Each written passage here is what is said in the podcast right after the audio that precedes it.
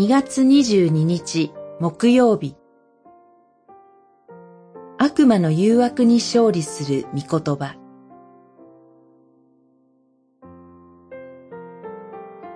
マタイによる福音書4章するとイエスは言われた。退け、サタン。あなたの神である主を拝み、ただ主に仕えよ、と書いてある。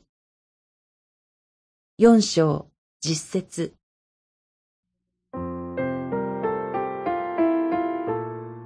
洗礼者ヨハネから洗礼を受けられた主イエスは、悪魔から誘惑を受けるため、霊に導かれて荒れ野に行かれます。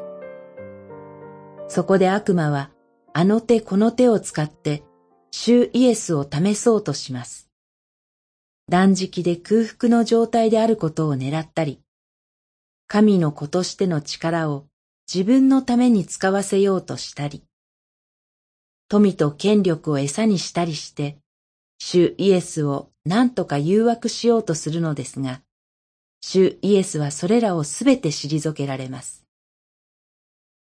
ここで注目すべきことは、主イエスが御言葉によって悪魔の試みに勝利されていることです。人はパンだけで生きるものではない。神の口から出る一つ一つの言葉で生きる。新明記八章三節あなたの神である主を試してはならない。新明記六章十六節あなたの神である主を拝み、ただ主に仕えよ。新明記六章十三節悪魔はこれらの御言葉に対してなすすべがありません。しかし、悪魔もまた御言葉を使っていることに注意を払う必要があります。悪魔はここで詩編91編の御言葉を自分に都合のいいように利用しています。